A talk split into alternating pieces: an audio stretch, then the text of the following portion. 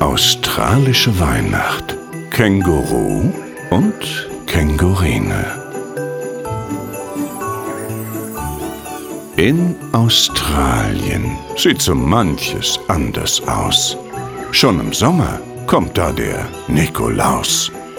Auch Pfingstfrösche kennt dort ein jedes Kind, obwohl sie bei uns noch recht unbekannt sind. Zu Weihnachten gibt es dort nie Schnee und Eis. Die australische Weihnacht ist brüllend heiß. Zur vergangenen Weihnacht war's tierisch warm. Kängurine nahm lieb ihren Mann in den Arm und flüsterte ihm in sein Känguruohr, Heut Abend hab ich was ganz Tolles vor.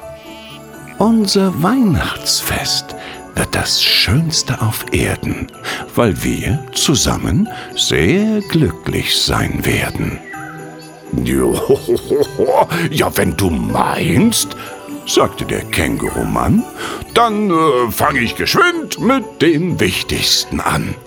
Schon hopste er los in Richtung Wald, weil's dort einen Christbaum zu finden galt.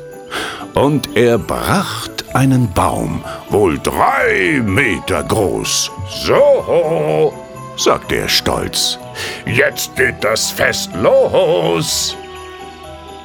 Aber nein, mein Schatz, sagte die Kängurufrau, das Wichtigste fehlt. Ich weiß es genau. Ja, ja, du hast recht, rief Känguru. Jetzt fällt es mir ein. Unser Tannenbaum darf doch nicht ungeschminkt sein. Einen Strohstern steckte er auf die Spitze und verzierte die Zweige mit goldener Litze, dazu Kugeln und Kerzen, bis es weihnachtlich war. Jetzt können wir feiern, jetzt ist alles klar.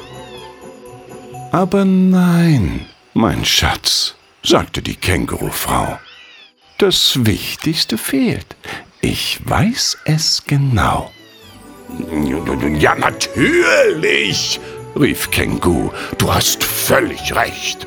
Ein Weihnachtsfest ohne Gebäck. Ja, das wär schlecht. Für den Teig nahm er Mehl und auch Weihnachtsgewürze, für die Plätzchen Dosen, für sich selbst eine Schürze.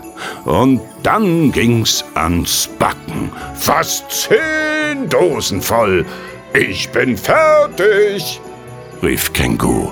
Jetzt feiern wir toll! Aber nein, mein Schatz, sagte die Kängurufrau. Das Wichtigste fehlt. Ich weiß es genau.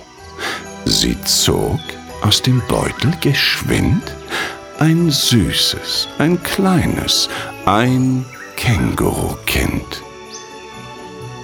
Denn zur Weihnacht gehören die Kinder dazu. Beim Menschen genau wie beim Känguru.